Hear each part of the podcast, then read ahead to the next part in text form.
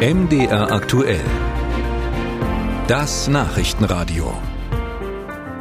Fleiß und Wandel. Das sind die leitenden Motive im Leben von Ines Hertel.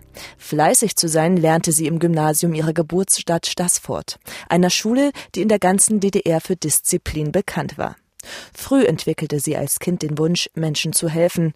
Das tat sie als Jugendliche beim Deutschen Roten Kreuz in der Zeit der Vorwendejahre, als sich die Stimmung in der DDR änderte. Man hat es äh, so ein bisschen knistern gemerkt. Da haben wir uns gefragt, wir haben viel diskutiert, nicht in der Schule darüber, aber äh, im privaten Umfeld, äh, was jetzt für uns daraus entstehen wird.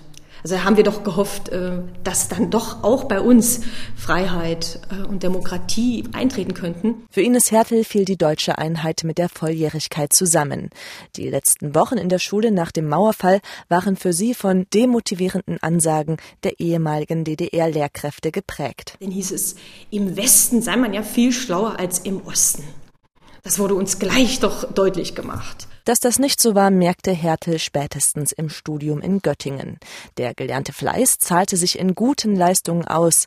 Dass sie sich für Jura entschied, hing auch mit der deutschen Einheit zusammen. Dieses Helfen, das war immer schon irgendwie veranlagt. Und dann die Wendezeit, dafür für mich klar, also den Einzelnen zu helfen, zu seinem Recht zu kommen, das ist sehr wichtig. Auf die Nachwendejahre blickt Hertel mit Bewundern. Sie sah die Schwierigkeiten, mit denen die Leute zu kämpfen hatten, wenn sie die Heimat besuchte.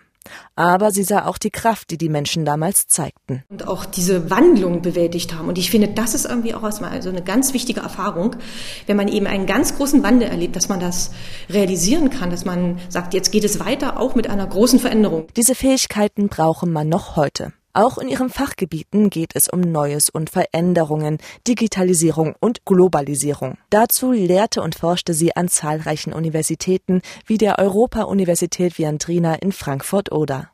Dann wurde ein neuer Richterposten am Bundesverfassungsgericht frei und er sollte ostdeutsch besetzt werden. Die Wahl fiel auf Ines Hertel. Seitdem ist ihr Name mit dem Label erste ostdeutsche Bundesverfassungsrichterin verbunden.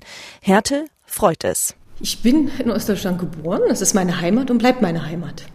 Und ich finde es eben auch ähm, wichtig, dass eben auch hier solche Erfahrungsräume mit hineinspielen. Seitdem hat sich ihr Arbeitspensum massiv erhöht. Es blieb kaum Zeit, sich der Presse vorzustellen. Nur für den MDR mit dem Sendegebiet ihrer Heimat machte sie eine Ausnahme. Wie wäre ihr Leben ohne die deutsche Einheit verlaufen?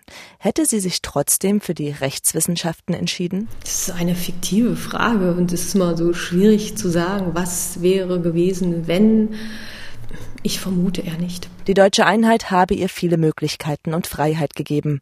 Für Ines Hertel sei sie einfach zur rechten Zeit gekommen.